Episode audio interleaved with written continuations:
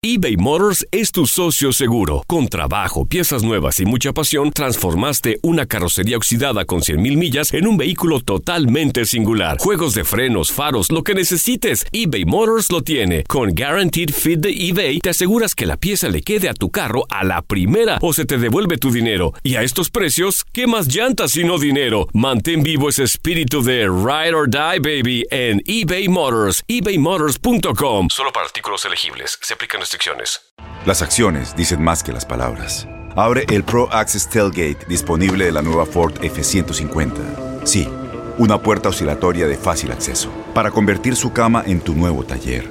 Conecta tus herramientas al Pro Power Onboard disponible. Ya sea que necesites soldar o cortar madera, con la F-150 puedes. Fuerza así de inteligente solo puede ser F-150. Construida con orgullo Ford. Pro Access Tailgate disponible en la primavera de 2024. Aloha mamá, ¿dónde andas? Seguro de compras. Tengo mucho que contarte. Hawái es increíble. He estado de un lado a otro con mi unidad. Todos son súper talentosos. Ya reparamos otro helicóptero Blackhawk y oficialmente formamos nuestro equipo de fútbol. Para la próxima te cuento cómo voy con el surf y me cuentas qué te pareció el podcast que te compartí, ¿ok? Te quiero mucho.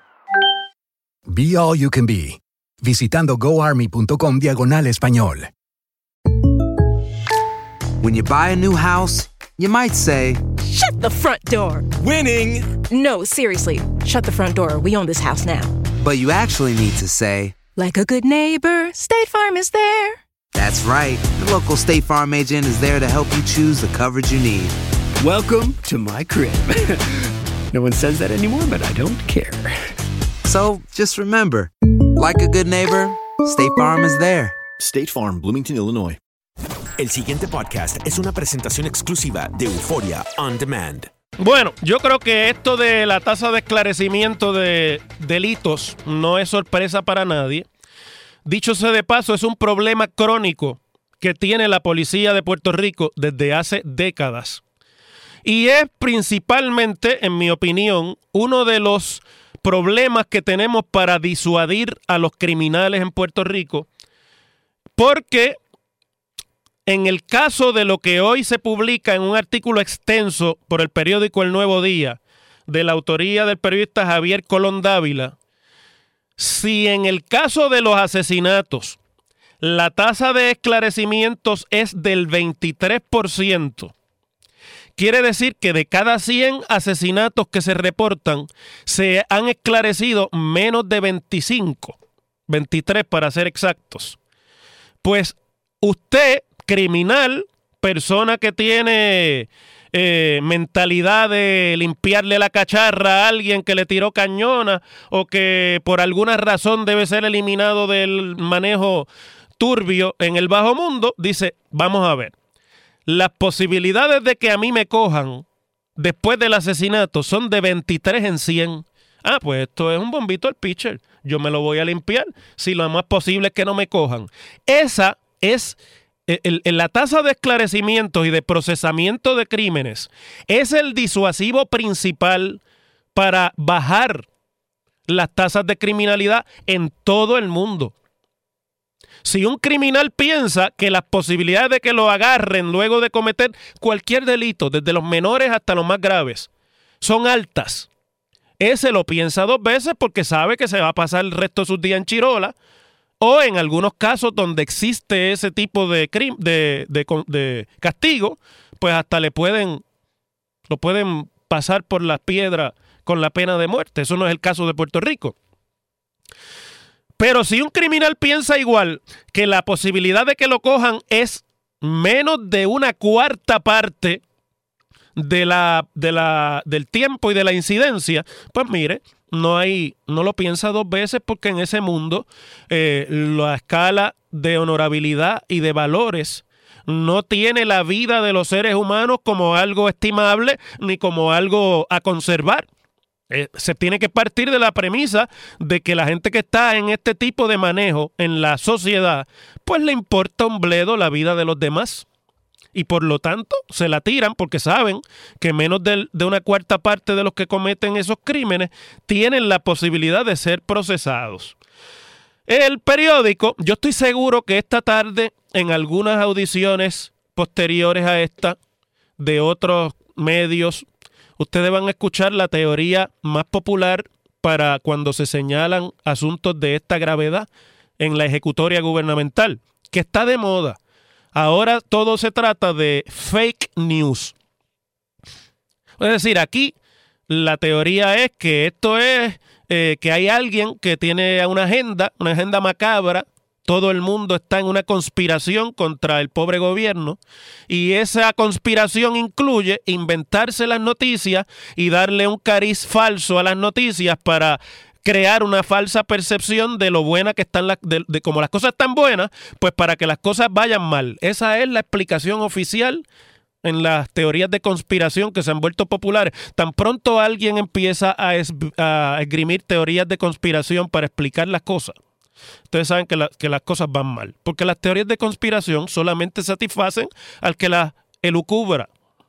Muy, mucha, la inmensa mayoría de las veces, las conspiraciones no son tal cosa, sino que hay muchas veces que la información que se va conociendo coincide con otra, y entonces sí parecería que hay un plan macabro, pero lo que no hay es el plan, plan, plan, plan, plan, plan. ¿Se acuerdan? Cuando se hablaba de la incidencia criminal tenemos un plan, y el plan dice, y esto es lo el plan resulta que al 30 de noviembre las cifras estadísticas del Cuerpo de Investigaciones Criminales recogen que menos que por, por ejemplo en el área de Carolina se habían esclarecido 7 de 66 asesinatos, que eso es equivalente al 11% de la incidencia de asesinatos en esa área policíaca. En San Juan, que es el área de mayor incidencia, de 129 asesinatos, solamente se han esclarecido 20, una tasa de esclarecimiento del 16%. En la región de Humacao, 5 de 20. Ahí la cosa pues no está tan mal si se le compara. En Aibonito, 4 de 23. Y así por el estilo, usted siga en Ponce de 58.8, en Arecibo de 26.8, en Mayagüez de 23.11, en Caguas de 69.18, en Bayamón de 95.29, que es el 31%, en Guayama de 23.11, en Aguadilla de 9.2, en Fajardo de 28.10 y por el estilo. Hay mil formas de explicar por qué los esclarecimientos no son ni están ni siquiera por encima del 25%. La policía no tiene los recursos suficientes, hay menos personal porque hay policías que se han ido, ha habido unas renuncias en masa en algunas áreas en particular. Los crímenes cometidos muchas veces son la secuela de la incidencia de narcotráfico en el país, especialmente los asesinatos. Entonces hay que atender también la manera en la que se está atendiendo el problema integral del narcotráfico, ya no de la adicción a droga, sino del narcotráfico. Puerto Rico como puente y como eh, mercado para el mercado mundial de droga. El CIC reconoce que los agentes trabajan el doble de las querellas de asesinato porque hay falta de personal. Y que, por ejemplo, en otros asesinatos de 184 casos de violación, se han esclarecido 124, en otros crímenes, quise decir.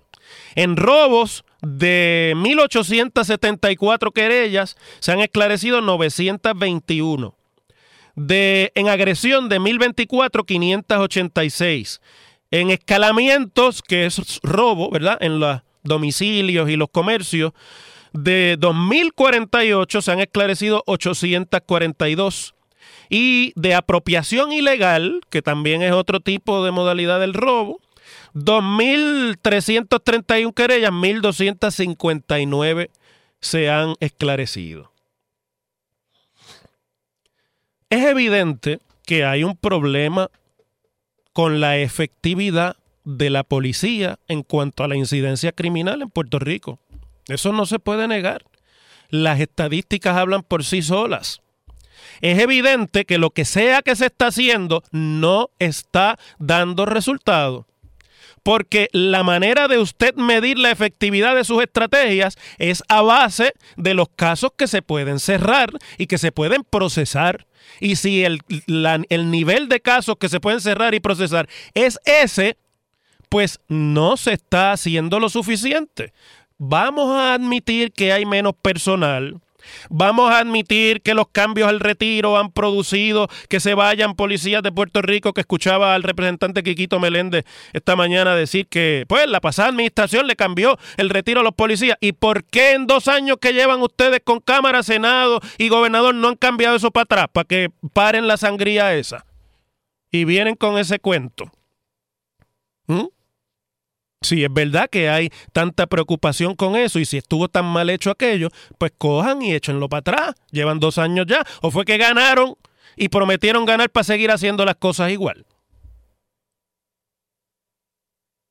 Vamos a admitir también que el que no se le paguen las horas extra a tiempo ha creado una actitud de brazos caídos.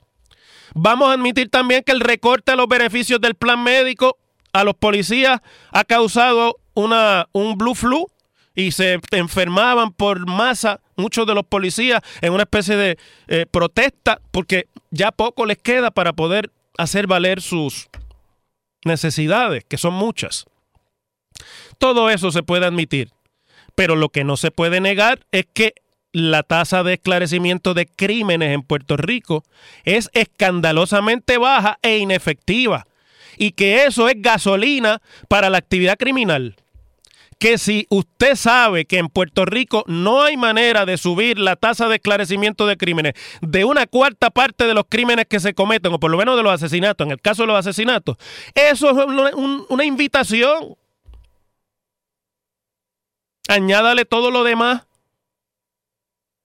que hemos discutido ya aquí en este programa en términos de que pues el narcotráfico sigue viéndose todavía como una cuestión eh, solamente policíaca y no hay realmente un acercamiento de tipo económico a lo que es una industria y a lo que es un, una, una, un negocio y que hasta que no se trabaje con estrategias para eso, para atajar el negocio económico, pues usted no va a poder bajar la participación de gente en una economía que cada vez eh, produce menos en el área formal, pues usted no va a poder bajar eh, la incidencia de que haya gente metida en ese negocio porque deja chavo. Y además de eso es impune si usted comete crímenes asociados a, esa, a ese negocio, como demuestran las estadísticas de la policía de la misma policía, que no pueden estar acusando que estos son estadísticas que se están inventando. Pero miren, el problema fundamental es un problema de liderato. No tengo, no, no me queda la menor duda luego de leer el artículo del periódico El Nuevo Día. Porque le preguntan al secretario de Seguridad Pública, Héctor Pesquera, sobre si hay cosas que hay que cambiar. Porque si los números dicen que, lo, que no está siendo efectiva la estrategia, pues hay que cambiar. Entonces, Escúchense, quiero leerles del artículo textualmente para yo no añadirle nada que no sea lo que el periodista recoge, alguna de las cosas entre comillas, que quiere decir que fue lo que le dijo Pesquera. Dice, preguntado sobre si las cifras de esclarecimiento en la policía requerían cambios de liderato, o sea, cambiar gente, incluyéndolo a él, ¿verdad? Pesquera contestó que lo que hace falta son, escuchen esto ustedes, que lo que hace falta son cambios en la sociedad. O sea, que es todo lo demás lo que está mal, menos él. Entonces lo citan diciendo, que hablen, pruébanos que esto es porque la gente o la unidad especializada hizo algo que no debió haber hecho y por eso el número es bajito. Todos los días hay pruebas de eso. ¿Se acuerdan lo del muerto en la cajuela de la guagua suya? Descubierto cuatro días después porque nadie hizo lo que tenía que hacer con ese cuerpo, con ese vehículo allí, en el depósito de la policía, ¿verdad? Para prueba con un botón basta. Entonces dice, refirió preguntas sobre cambios en la policía al comisionado Henry Escalera, que es lo que antes era el superintendente, que en esta estructura de, de sombrilla se lo metieron debajo al secretario, quien argumentó a este diario, refiriéndose al periódico El Nuevo Día, que son más los casos esclarecidos. Y aquí viene la otra estrategia de confusión y manipulación. Dice Escalera, estos son los casos en que el fiscal autoriza radicar y hay evidencia para sostenerlos. Los números internos esclarecidos son más. ¿Y por qué no los publican? ¿Por qué no los comparten? ¿Por qué no dicen, bueno, eso es lo que hemos logrado, que se radiquen cargos en justicia y que el fiscal haya autorizado radicar los cargos, pero nosotros tenemos ya teoría esclarecida de causas en tantos y ya no tiene que decir cuáles. ¿Por qué no dicen ese número y andan con ese cuento de que es más? Eso es como el que le preguntan, ¿dónde queda la farmacia? Más allá, en la esquina, dobla un poquito más adelante, te coges por allí y más allí. Eso es lo que significa esa contestación de que los números son más. Eso es mentira. Si no los publicaban. Cuando se le preguntó a Escalera si la tasa de esclarecimiento ameritaba cambios en la agencia, que por lo menos en términos del día a día él debe dirigir, Escalera contestó que le gustaría que este fuera el 100%, o sea, la tasa de esclarecimiento. Cogió las de Villadiego, le preguntan, ¿usted no cree que debe haber cambio? Y dice, yo quisiera que fuera del 100% la, la tasa de esclarecimiento. Eso es como que está en la, en la oficina del médico y usted le dice buenos días y dice las cuatro y media.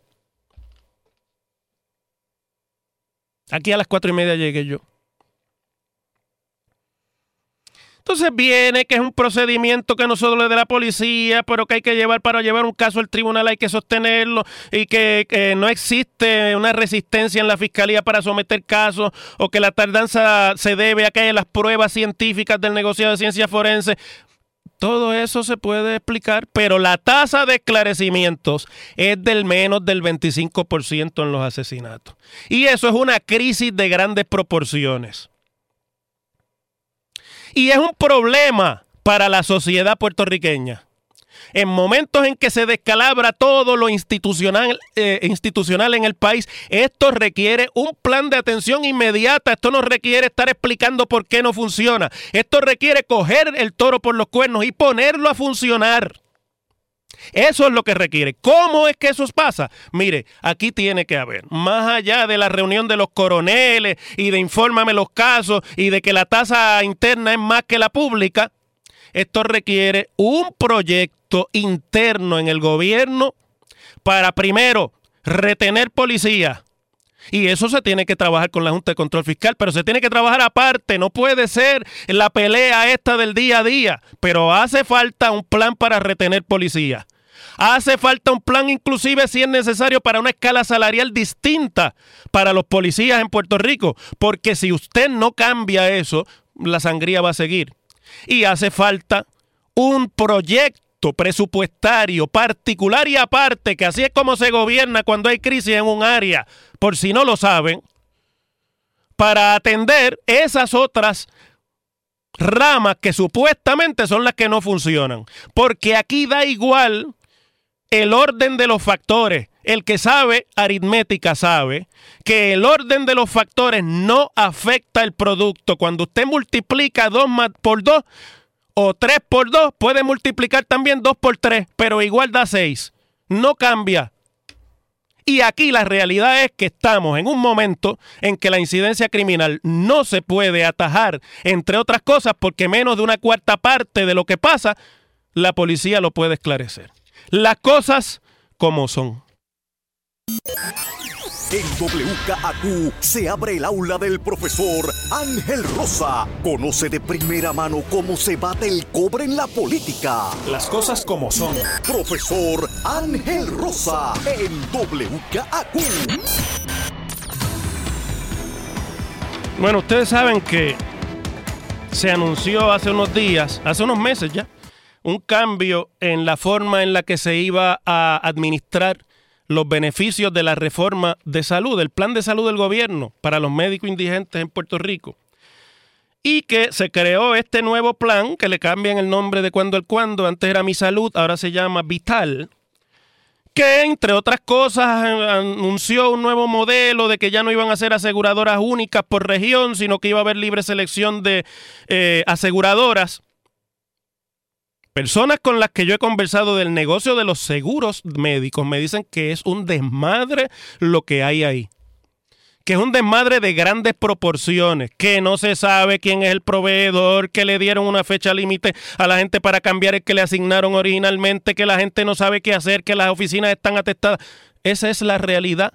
Me lo han confirmado personas que están no en el negocio de proveer salud, sino en el negocio de los aseguradoras de salud.